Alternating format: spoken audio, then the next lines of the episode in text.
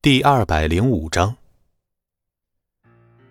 听着秦可薇的话，秦赵、秦牧脸色一变。很显然，他们猜测的没错，秦可兰是故意吊着他们的。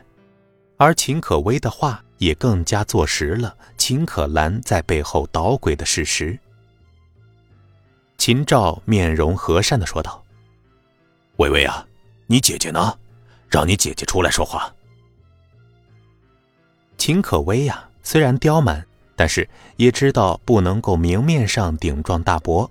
他瞪了秦牧一眼后说：“姐姐生病了，在床上躺着呢。”秦牧说：“生病了？哼，昨天还好好的，怎么公司一出事就生病了？我看他是在装病。”哼，还不是被你气的！秦可薇指着秦牧的鼻子骂道：“我姐姐为了公司，每天早出晚归。”回到家还赶材料，最后还不是被你这个小人给挤出公司？啊！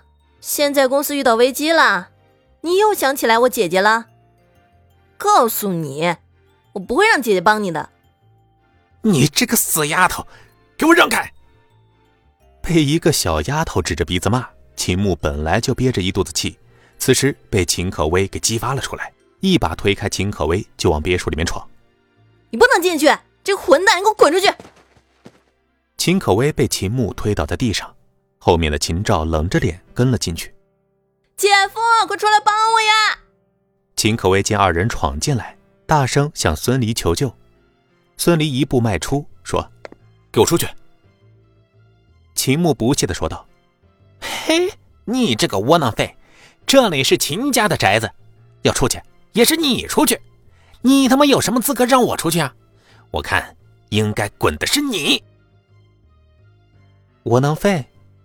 孙离嘀咕了一声，走到秦牧面前。秦牧昂首挺胸，双眼不屑的看着孙离。怎么着？喊你窝囊废不服啊？你他妈就是个窝囊废！你，我去你的！孙离二话没说，一脚踹在秦牧的小腹上，秦牧的身体直接飞出别墅大门，砸在外面的地上。孙离，你竟然敢打我儿子！秦赵手指颤抖的指着孙离，他怎么都没有想到，竟然敢打秦牧。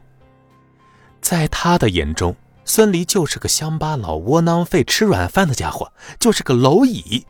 可是现在这个蝼蚁竟然打了他的儿子。孙离冷冷的看向秦赵，秦赵浑身一颤，他有一种感觉，连他都想打。你你反了，反了！秦牧从地上爬起来，冲到孙离的面前，一把揪住孙离的衣领：“孙离，你这个窝囊废，你他妈的竟然敢打我！你知道我是谁吗？”孙离冷冷的看着秦牧，像看死人一般的眼神，让愤怒上头的秦牧顿时清醒了过来，慌忙松开孙离的衣领，后退一步，强自镇定的冲着别墅内喊道。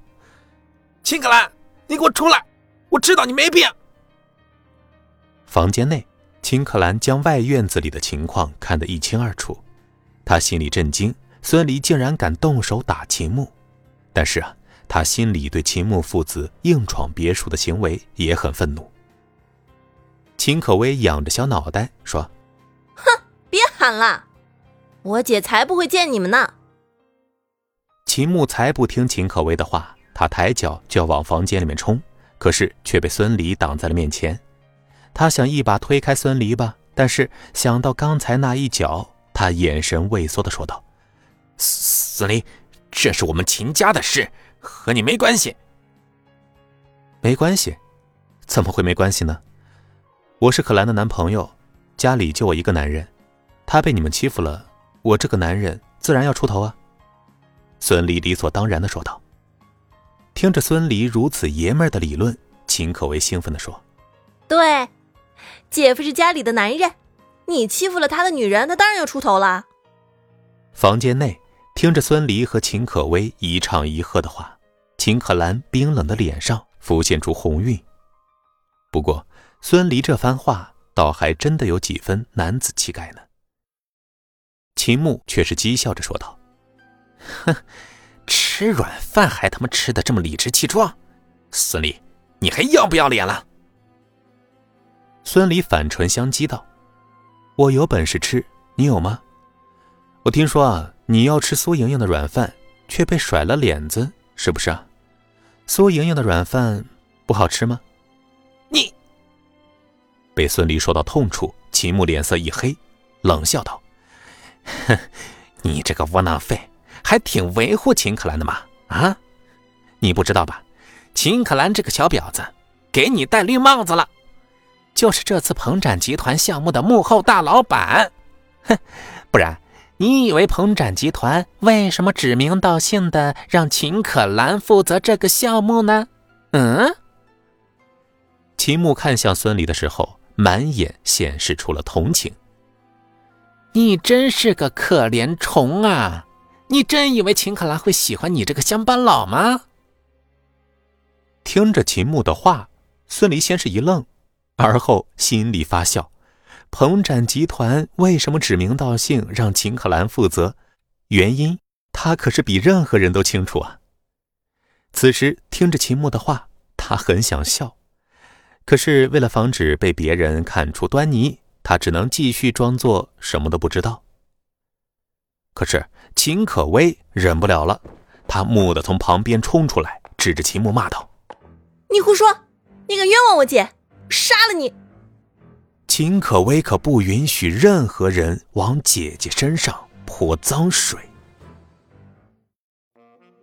本集播讲完毕，感谢您的收听。